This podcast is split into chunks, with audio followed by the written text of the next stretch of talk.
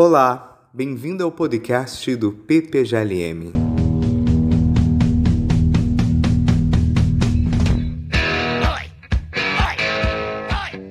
No episódio de hoje vamos conversar com Kerian Gracher, doutor em filosofia pela Universidade Federal de Santa Catarina e atualmente professor colaborador e pós-doutorando no programa de pós-graduação em filosofia da Universidade Federal do Rio de Janeiro.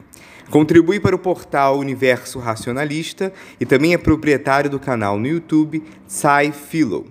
O Kerian realiza pesquisas em filosofia analítica, sobretudo na área de lógica. Nesse episódio, vamos falar um pouco mais sobre as noções de identidade e negação na lógica.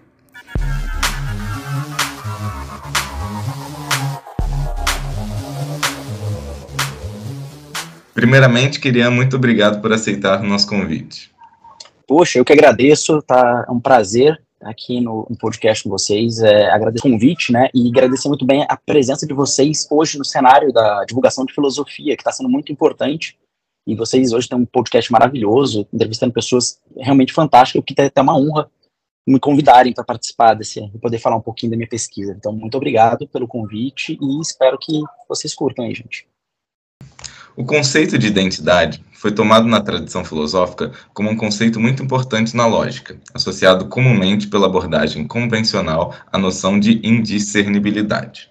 A partir disso, faço duas perguntas. Poderia falar mais sobre o conceito de identidade na lógica e se a noção de identidade pode ser logicamente equivalente à noção de indiscernibilidade? Um sistema formal pode eliminar a identidade a favor da noção de indiscernibilidade?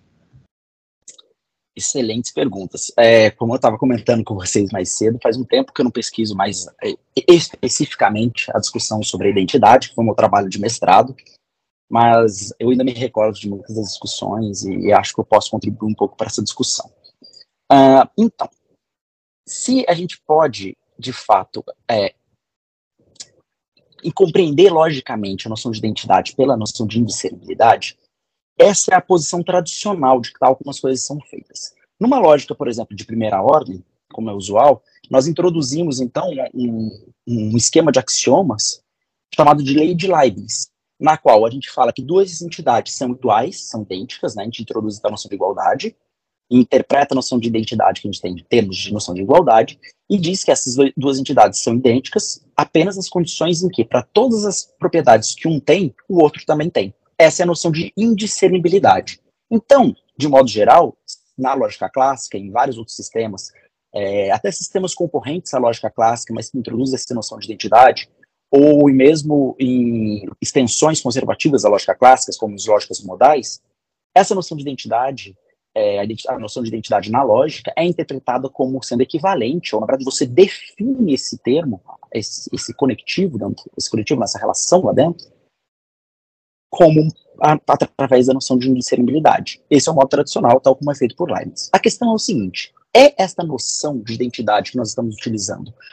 Ou vamos, vamos separar então o que? Essa noção de igualdade que nós introduzimos na lógica, a noção de identidade metafísica que nós queremos discutir, como por exemplo, se a gente for discutir a parte, contraparte filosófica de toda essa discussão, a gente precisa distinguir exatamente sobre o que nós estamos falando. É um papel importante aqui para ter clareza conceitual. É, que noção de identidade que a gente está querendo discutir? Quando a gente introduz essa noção na lógica, nós tá, estamos querendo trabalhar com a noção de identidade numérica, que é aquilo que faz um objeto ser um, certo? Que mantém, digamos assim, a, a cardinalidade do objeto, é, mantém que, o que torna um objeto ele e não outra coisa. Tem outras noções de identidade, a gente pode falar de identidade ao longo do tempo, a gente pode falar de identidade pessoal, certo? Aqui a gente está querendo entender o que é essa noção metafísica de identidade como sendo a noção de identidade numérica. E a questão que vem é: será que o modo como nós introduzimos a noção de igualdade é dá para corretamente interpretar filosoficamente como sendo a noção de identidade?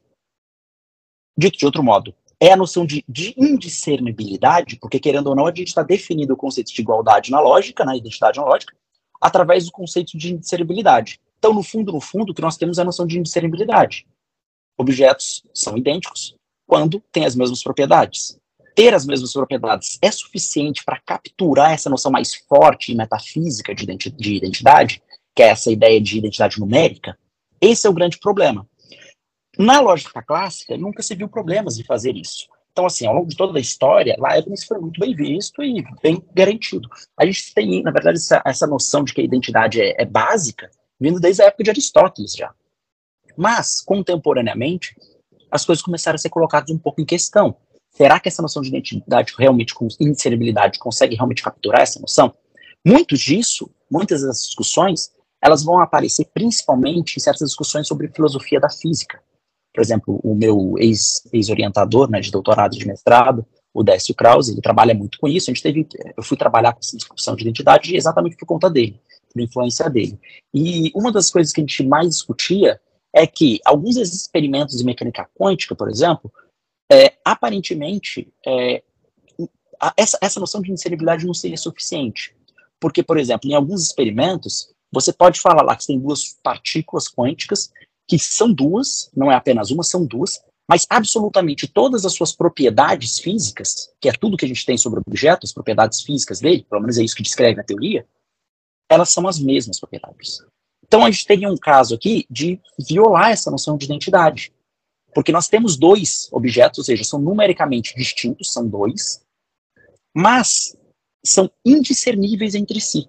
Então começou a aparecer agora as novas discussões envolvendo isso aí de fato é a noção de identidade metafísica capturada corretamente pela noção de discernibilidade, ou então a gente precisa eliminar essa noção de indiscernibilidade em prol de alguma outra noção.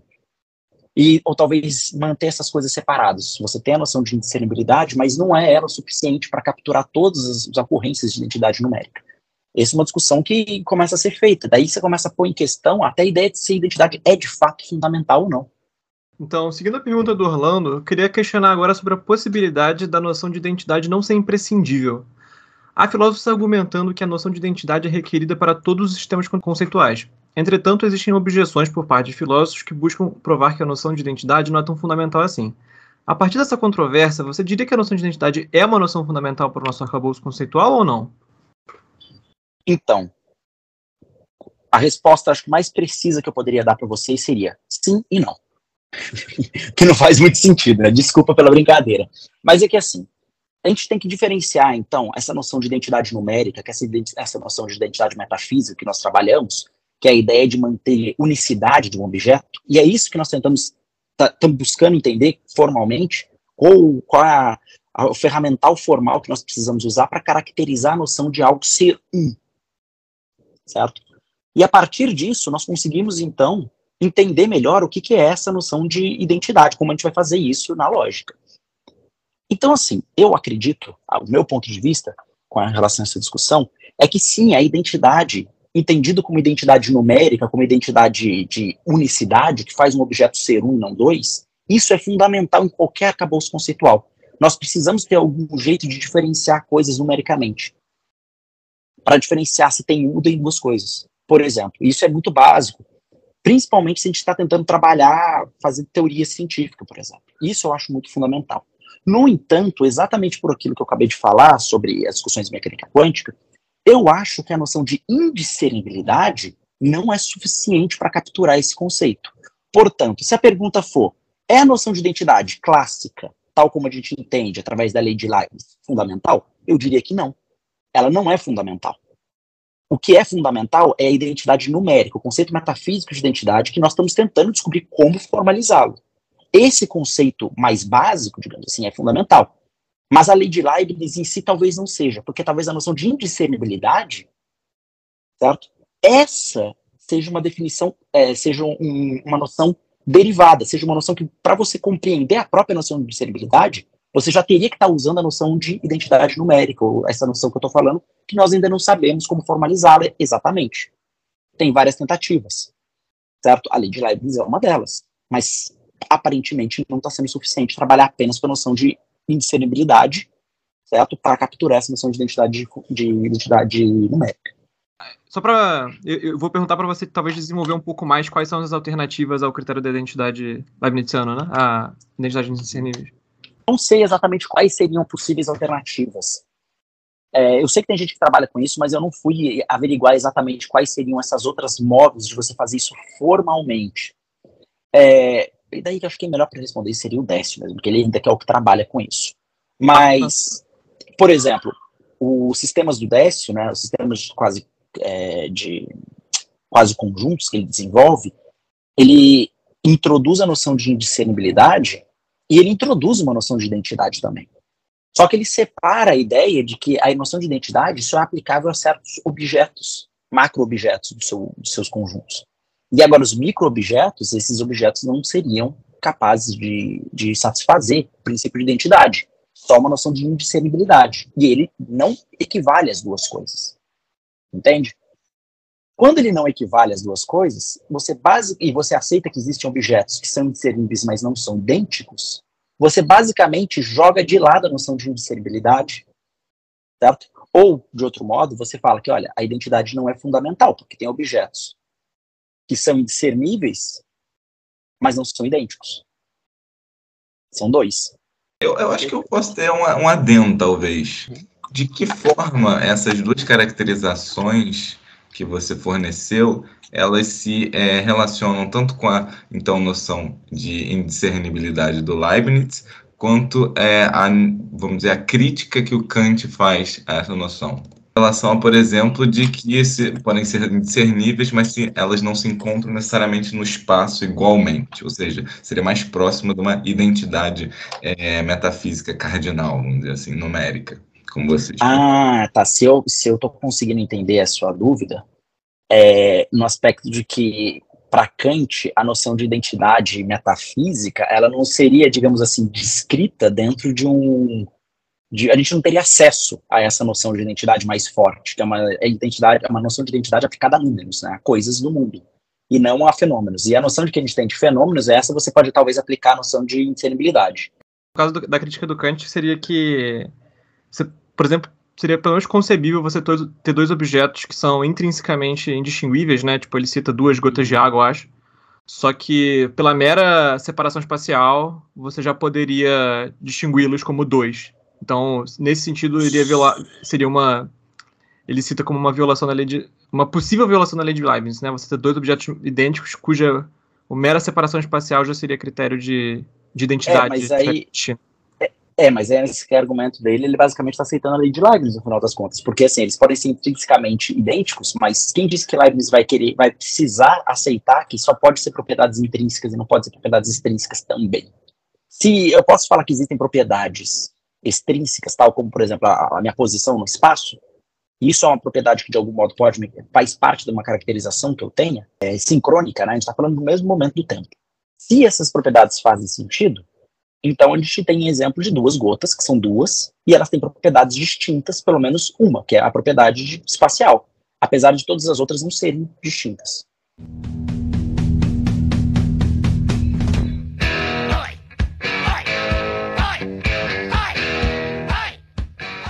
Bom, queria é, você poderia falar, em linhas gerais, em que consistem as lógicas clássica, para-consistente, para-completa e em quais principais tópicos elas estão totalmente divorciadas?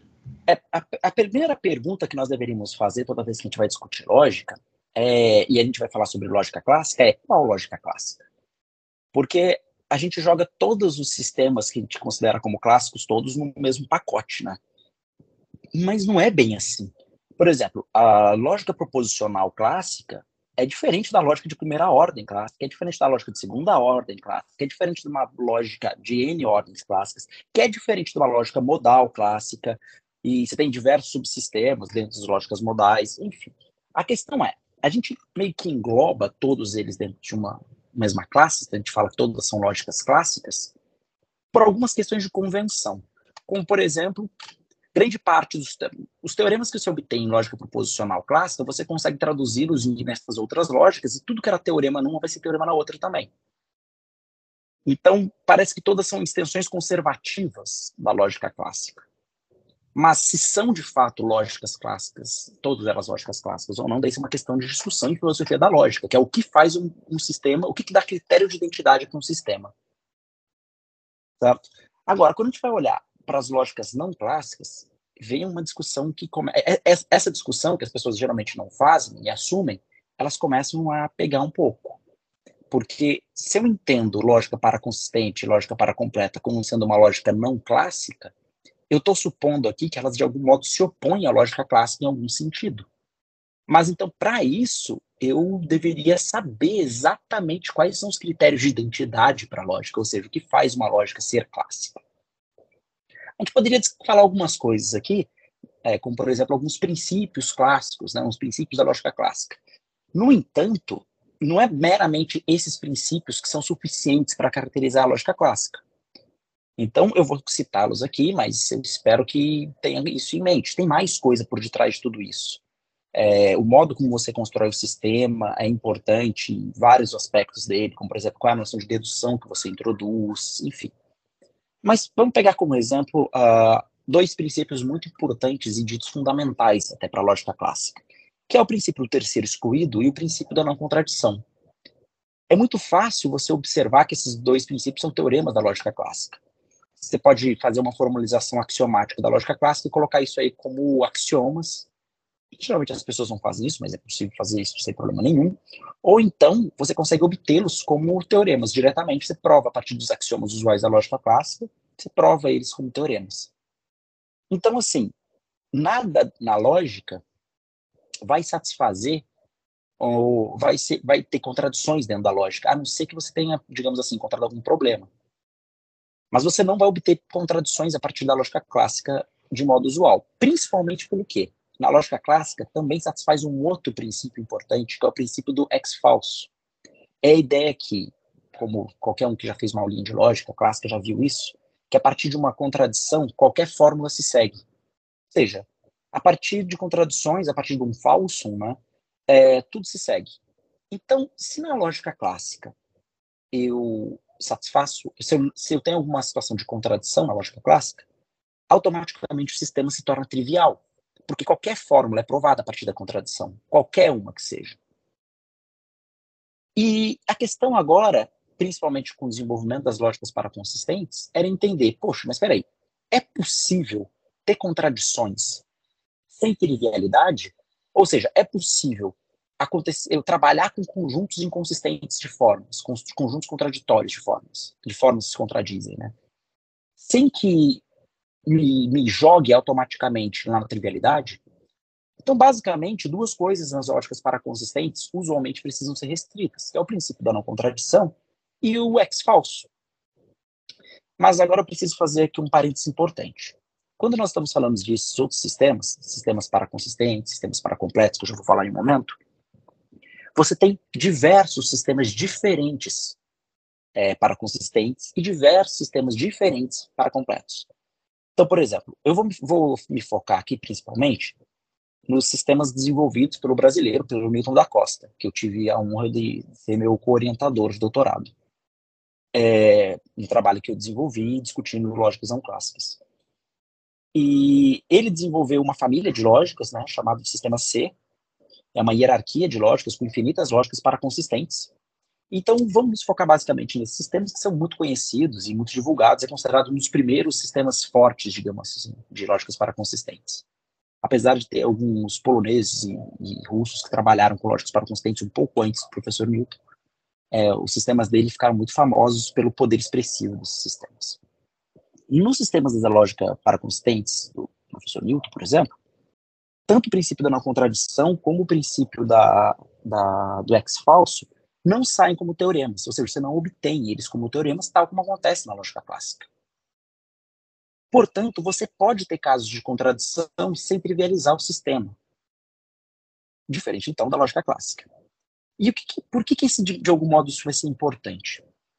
Porque, hora ou outra, nós queremos trabalhar, por exemplo, com, com conjuntos inconsistentes de crenças. Digamos assim, se a gente quiser trabalhar com, uma, com um sistema que lide bem com um conjunto de crenças, é muito comum a gente encontrar conjuntos de crenças que são inconsistentes entre si.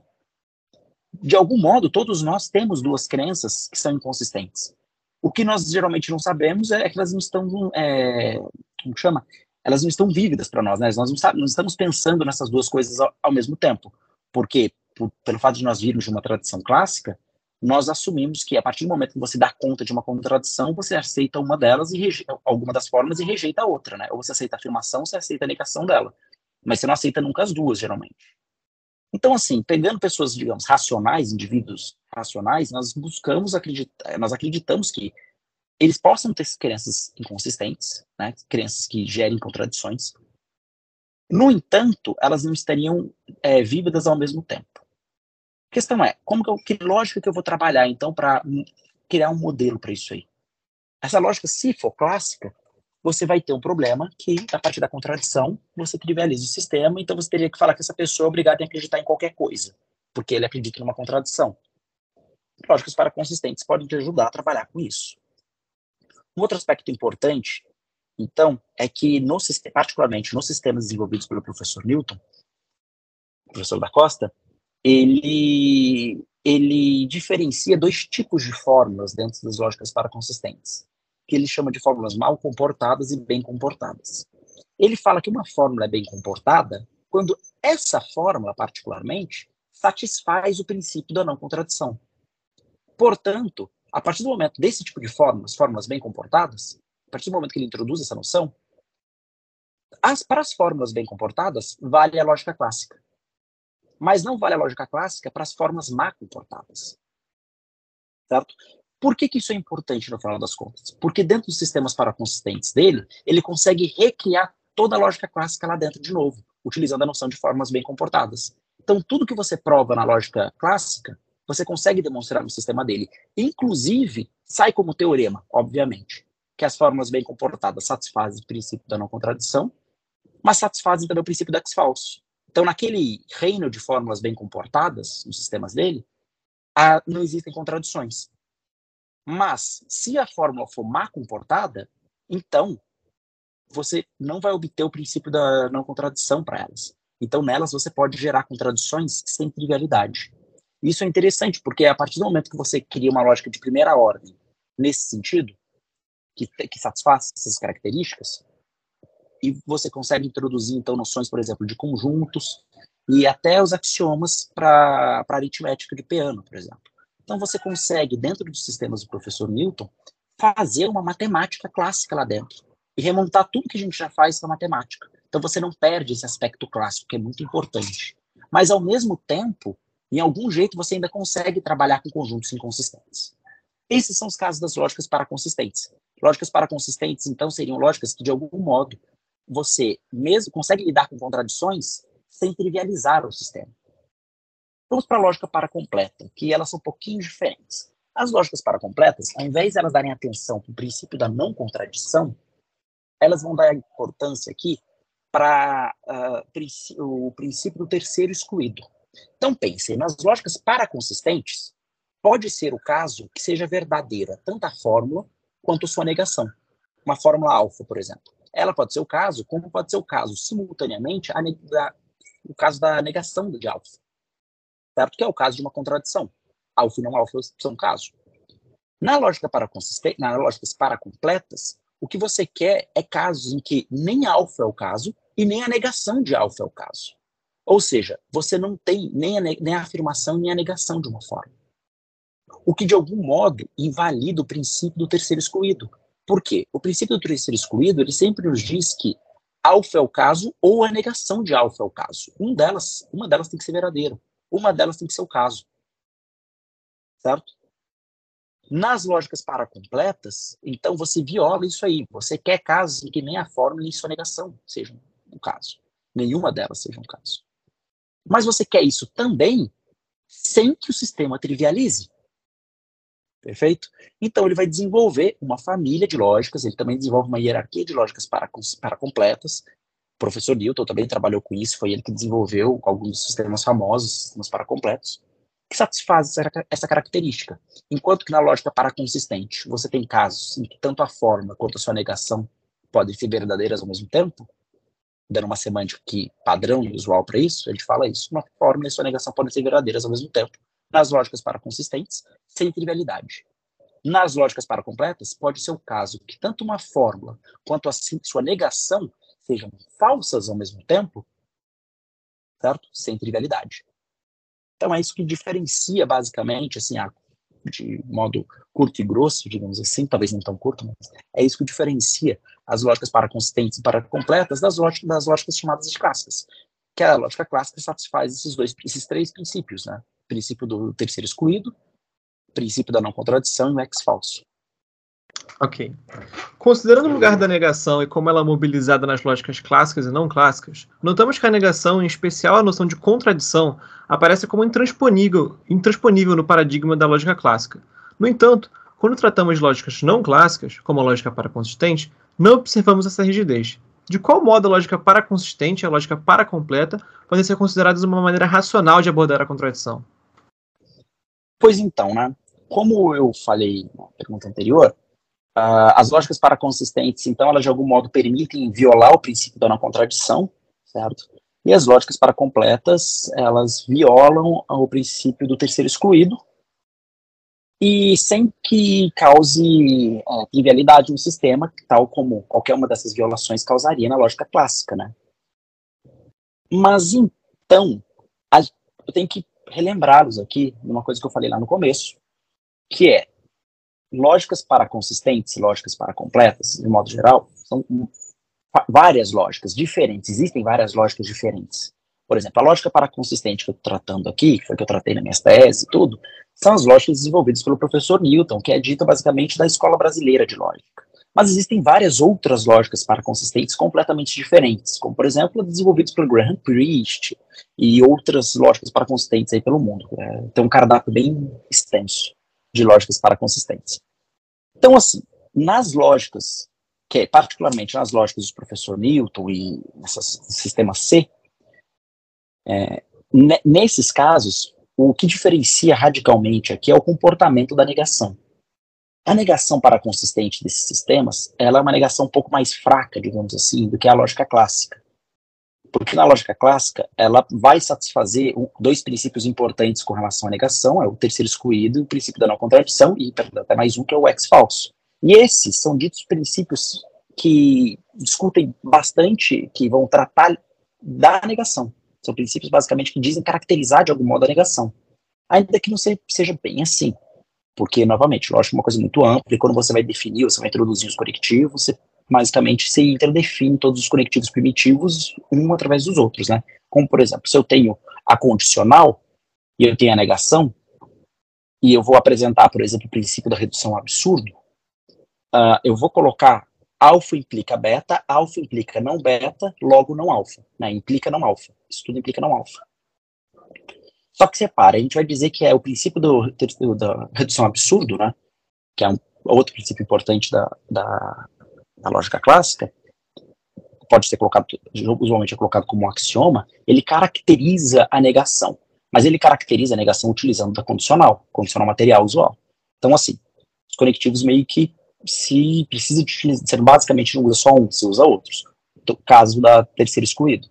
O princípio do terceiro excluído usa-se usualmente a negação, mas se usa também o, a disjunção. Então é alfa ou não alfa. Isso é importante, tem, tem, tem em mente que você não consegue definir, basicamente, introduzir um conectivo do nada e apenas ele. Dá para fazer isso quando você está utilizando, por exemplo, o barra de Sheffer. Mas daí isso é uma outra questão. Vamos nos ater aqui nas formalizações usuais das lógicas da lógica clássica, formulação usual da lógica para consistente, tal como eu estou dizendo, dos sistemas do professor Newton. Na negação, a negação para consistente desses sistemas do professor Newton é, é dita que essa negação ela é um operador, não um operador de contradição, mas um operador de subcontrariedade. O que, que isso quer dizer e da onde vem essa ideia? Lembre-se, vocês lembram do quadrado aristotélico? Aquele quadrado que vai falar as proposições universais afirmativas, particulares, enfim. Se vocês lembrarem do quadrado aristotélico, vocês vão ver que as a diagonal do quadrado, ela forma contradição. As duas formas na diagonal, elas nunca podem ser verdadeiras ao mesmo tempo e nem falsas ao mesmo tempo, elas sempre têm valores diferentes. As fórmulas do topo do quadrado, as duas fórmulas do topo do quadrado, elas são ditas fórmulas contrárias, porque elas podem ser falsas ao mesmo tempo, ainda que não verdadeiras ao mesmo tempo. As fórmulas de baixo do quadrado, as duas fórmulas de baixo do quadrado, elas são ditas subcontrárias, porque elas podem ser verdadeiras ao mesmo tempo, mas não falsas ao mesmo tempo. E toda a fórmula de cima implica na fórmula de baixo, ou seja, você fala que a fórmula de baixo é subalterna à fórmula de cima. Fica mais fácil, você que está escutando o podcast, talvez, se você conseguir rapidinho abrir um, um Google e colocar quadrado aristotélico, vocês vão ver ele e vocês talvez relembre fácil, quem tiver esquecido como era o quadrado. Então se usa as noções de contradição, operadores contraditórios, operador de subcontrariedade e operador de contrariedade. Essas noções aqui, e, e subalternidade. Essas noções aqui, a gente emprega esses conceitos para falar como a negação se comporta. A negação clássica é dita um operador de contrariedade, porque uma fórmula e sua negação clássica, elas nunca têm o mesmo valor de verdade. Ou uma é verdadeira e outra falsa, ou vice-versa. Elas nunca podem ser verdadeiras ao mesmo tempo, nem nunca ser falsas ao mesmo tempo. Por isso é dito o operador de contradição, porque elas estão na diagonal. Mas o operador de paraconsistência, negação paraconsistente, pelo menos dos sistemas do professor Newton, elas são compreendidas, então, não como um operador de contradição, mas sim como um operador de subcontrariedade. Por quê? Porque elas podem ser verdadeiras. Uma fórmula e a sua negação podem ser verdadeiras simultaneamente, mas elas não podem ser falsas simultaneamente. Por que elas não podem ser falsas? Porque na lógica paraconsistente satisfaz o princípio do terceiro excluído. Certo? E a negação paracompleta dos sistemas do professor Newton também, as lógicas paracompletas que ele desenvolveu, os sistemas P, elas, a negação paracompleta, ela é compreendida então como um operador de contrariedade. Por quê? Elas, a fórmula e sua negação paracompleta podem ser falsas ao mesmo tempo, ainda que elas não possam ser verdadeiras ao mesmo tempo. Por quê? Porque na lógica paracompleta não satisfaz o princípio do terceiro excluído, mas é teorema dessas lógicas o princípio da não contradição. Ou seja, você nunca pode, você nunca pode ter as duas a fórmula de sua negação verdadeiras ao mesmo tempo, tal como é o caso da paraconsistente. Mas elas podem ser falsas ao mesmo tempo. E na paraconsistente, elas podem ser verdadeiras ao mesmo tempo, mas não podem ser falsas ao mesmo tempo. Então você tem aqui, usando essas noções que eu falei de contrariedade, subcontrariedade, contradição, dá para entender como essas três negações são diferentes entre si. Certo? E se a gente analisar bem o modo como você introduz, usualmente faz uma semântica para essas negações, para as lógicas e tudo, você, pode, você vai conseguir até observar que existem algumas relações de subalternidade nessas negações. Como, por exemplo, se a negação, de, a negação para completa de uma fórmula implicaria a negação clássica de uma fórmula.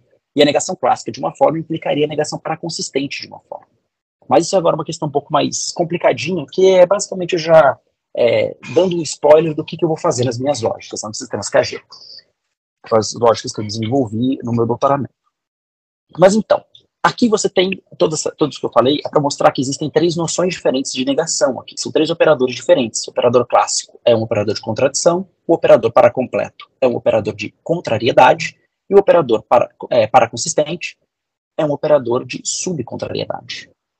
Então agora a gente pergunta, bom, essas lógicas de algum modo podem lidar de modo racional com contradições, ou casos não de contradição, mas casos onde que o terceiro excluído não vale, ou seja, é, absência, é, falta de informação, digamos assim?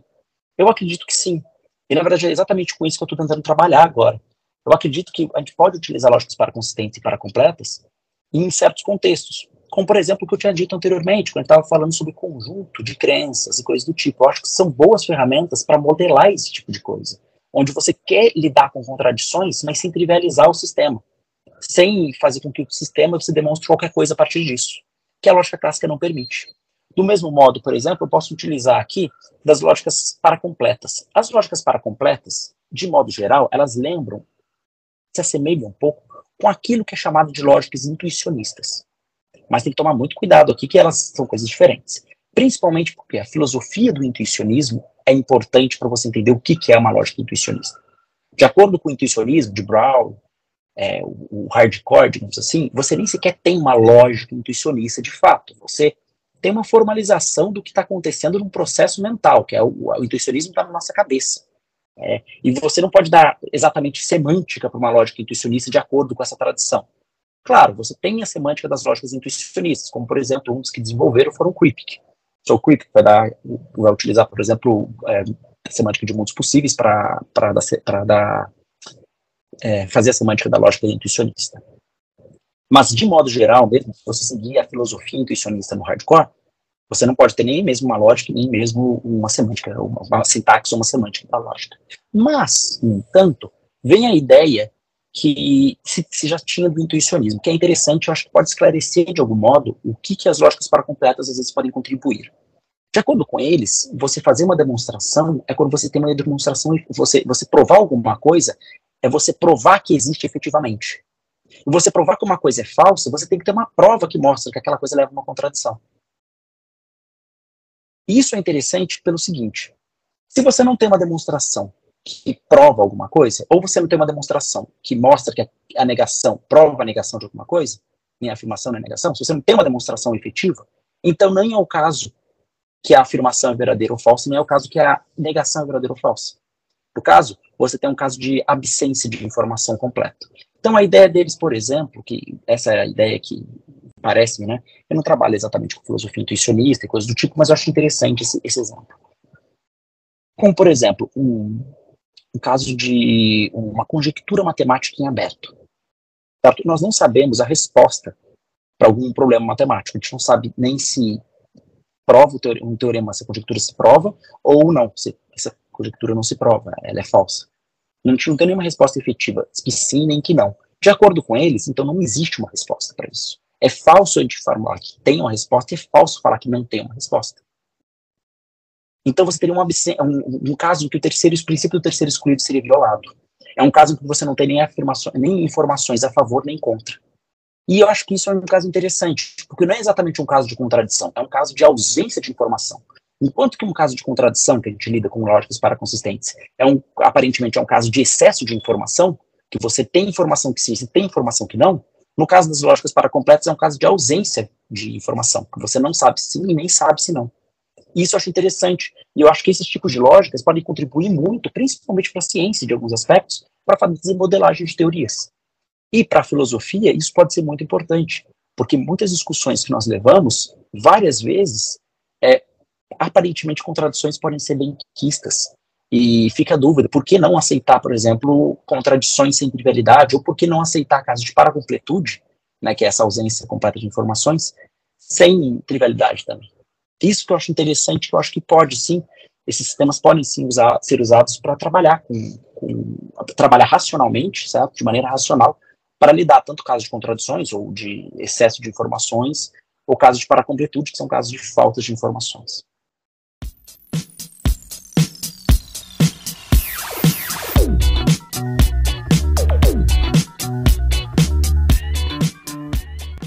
É, para finalizar, querido, poderia então falar brevemente sobre a ideia de conectivos de negação em diferentes lógicas e as propostas do sistema KG para oferecer uma solução ao problema de tratar as negações clássicas para consistente e para completa simultaneamente? Então, como eu havia falado para vocês na resposta anterior, né, nós temos então essas três negações: a negação clássica como operador de contradição, a negação paraconsistente como operador de subcontrariedade e a negação paracompleta como uma negação de contrariedade. Eu até comentei, assim como spoiler, que a gente pode analisar, uh, quando a gente senta para analisar e entender como é feita essas semânticas padrões, né, a semântica usual para essas lógicas e tudo, a gente às vezes consegue observar que existe também uma relação de subalternação entre elas que aparentemente, quando você tem um caso, tá, é verdadeiro a negação para completa de uma fórmula, isso implica, então, que é verdadeira a negação clássica daquela forma, e a negação clássica da forma ser verdadeira implica a negação para consistente de uma forma ser verdadeira. E esse tipo de discussão, não fui eu que fiz, já existia, já tinha essa ideia, tanto é que você formava um tetraedro das oposições envolvendo essas três, três negações, em vez de usar o quadrado aristotélico, né, você usa um tetraedro, e até mostrava que existiam essas relações de subalternação. No entanto, não existia até então um sistema de lógica que fosse capaz de compreender as três negações é, independentemente e provar e demonstrar essas relações, sair como teorema essas relações, que de fato, se a negação para constante de uma forma verdadeira, então, ou perdão, se a negação para completa de uma forma verdadeira, então a negação clássica de uma forma verdadeira, ou analisar coisas como o que, que seria a negação para consistente da negação para completa de uma fórmula. Na lógica clássica, um princípio importante e muito conhecido é, por exemplo, a eliminação e a introdução da dupla negação. Certo? Então, por exemplo, a dupla negação clássica de uma fórmula implica na própria fórmula. Você elimina as duas negações. Ou, se uma fórmula é verdadeira, então a dupla negação dessa fórmula, isso implica na dupla negação clássica dessa fórmula. Certo? A gente está no reinado da lógica clássica, vale a eliminação e a introdução das, das duplas negações. A questão é, se eu tenho agora negações diferentes, eu posso relacioná-las, entender como elas funcionam, o que se segue do que? Existe, a nega, a, como eu dei como exemplo, a negação para consistente da negação para completa de uma fórmula. Implica na fórmula, ou seja, eu posso eliminar essas duplas negações ou não? Como que funciona a redução absurdo? Porque, como eu falei para vocês anteriormente, geralmente a redução absurda é introduzida em formato axiomático, né, em lógicas, é, métodos axiomáticos. A redução absurda é introduzida como um, um axioma.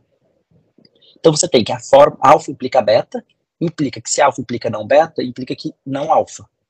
Poxa, olha a quantidade de negações que eu coloquei aqui. Pelo menos duas negações. Ou tem a outra fórmula, outro jeito de formalizar a negação, isso que é a negação clássica de a negação de alfa implica beta, a negação de alfa implica negação de beta, então alfa. E aí, agora a gente tem várias negações. Eu posso misturar essas negações? Me perguntando sobre isso, então eu fui investigar qual que seria um sistema que poderia trabalhar com essas três negações simultaneamente e lidar com esses casos. Em que eu pudesse utilizar, a, eu pudesse ter casos de paraconsistência, porque eu tenho minha negação paraconsistente. Mas, ao mesmo tempo, eu queria ter casos de paracompletude, porque eu teria a negação paracompleta, né, como operador de contrariedade. Eu teria o operador para consistência, que é o operador de subcontrariedade. E eu também queria ter a negação clássica como operador de contradição, porque eu não queria perder vários resultados muito importantes da lógica clássica, que são importantes. Então, investigando isso, eu descobri que, na verdade, já tinha um sistema também desenvolvido pelo professor Nico da Costa, que é chamado de lógicas não aléticas, só que eu provo que naquele sistema você de fato não consegue compreender como as negações funcionam, é, relacionar todas essas negações do jeito que eu queria, e então eu acabo desenvolvendo os sistemas que eu chamei de KG, que na verdade é uma família, são quatro lógicas, demonstram algumas coisas interessantes, é um sistema básico, um sistema mais, são quatro lógicas, um sistema básico, um sistema que eu chamo de paracompleto, porque enfim, questões técnicas, outros que eu chamo de paraconsistente, enfim, um sistema completo, que é o sistema mais forte, onde as três negações aparecem. E todas as relações que eu estava falando sobre as negações, eu consigo agora demonstrar num único sistema. Eu consigo dar uma semântica, por exemplo, valorativa para ela é, é, bivalorativa, que é, é bom porque a semântica bivalorada é usual para a gente, né? é um sistema simples, e consigo demonstrar correção, completude, dei até métodos de prova através de tablos analíticos para ele. É, e, e, esse sistema tem essa capacidade, então, de introduzir independentemente essas três negações e compreender como elas funcionam, como elas podem se relacionar. Isso eu acho que é um ganho teórico muito interessante, porque, primeiro, que o sistema é simples, ele é muito parecido com a lógica clássica, até para como você vai demonstrar as coisas nele, e exatamente pela sua simplicidade e pela capacidade de você não perder a lógica clássica, mas ao mesmo tempo conseguir lidar com casos de paraconsistência, com denegação paraconsistente, e lidar com casos de paracompletude com denegação paracompleta, é, eu acho que é um sistema bom para se utilizar para discussões que tentem envolver, é, to, tratar tudo, todas essas discussões que envolvem paraconsistência, envolvem paracompletude, sem perder a lógica clássica. Então, por isso que eu acho que isso é interessante, e principalmente o modo como você consegue, de fato, compreender as relações entre essas negações.